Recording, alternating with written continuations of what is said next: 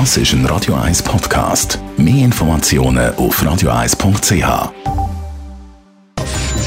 Das Radio 1 Wirtschaftsmagazin für Konsumentinnen und Konsumenten, wird Ihnen präsentiert von Tracker.ch, der weltweit führende Anbieter für mobile Ortungslösungen. Adrian Sutter.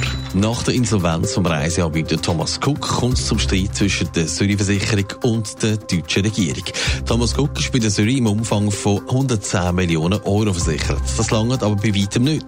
Die deutsche Regierung will, dass der Versicherer mehr Geld muss zahlen muss. Der Swiss-Chef Thomas Klür mischt sich in die Klimadebatte ein. Er hat im Sonntagsblick gesagt, er sei gegen Abgaben auf Flugtickets. Dafür sollen Mindestpreise auf Flugtickets erhoben werden. Es dürfe nicht sein, dass es Ticket gebe, das weniger als 100 Franken kostet.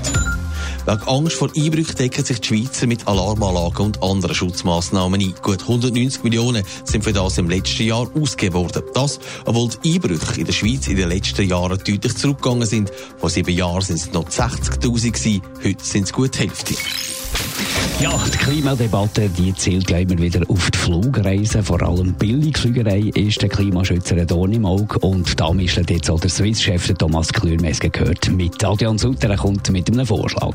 Ja, die Branche müsse unbedingt über einen Schwellenwert nachdenken, findet er. Es könne nicht sein, dass es in der Schweiz zweistellige Ticketpreise gäbe. Also dürfte es keine Flugbilletpreise geben, die weniger kosten als 100 Franken, hat Thomas Klür im Sonntagsblick gesagt. So eine Massnahme hätte viel grösseren Einfluss auf die CO2-Reduktion als zum Beispiel Flugticketabgaben, wie im Moment in der Politik gefordert werden. Wenn Passagiere wegen einer höheren Abgabe aufs Fliegen verzichten, dann könnten Airlines immer noch mit Billigpreisen Kunden anlocken, also würde das dann auch nicht bringen. Mit dieser Meinung steht er ja nicht ganz allein da.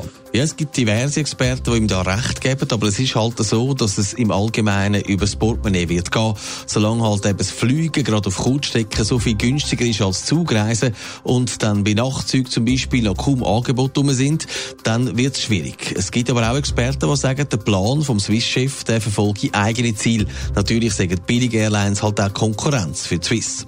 Was es auch bräuchte, wäre transparent bei den Flugpreisen, wie man gerade bei billigen Airlines am Schluss mit allen Abgaben eben genau gleich viel zahlt, der Preis halt versteckt wird.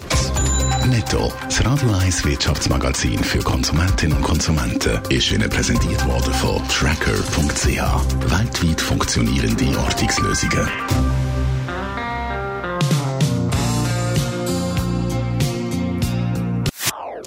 Das ist ein Radio 1 Podcast. Mehr Informationen auf radio1.ch.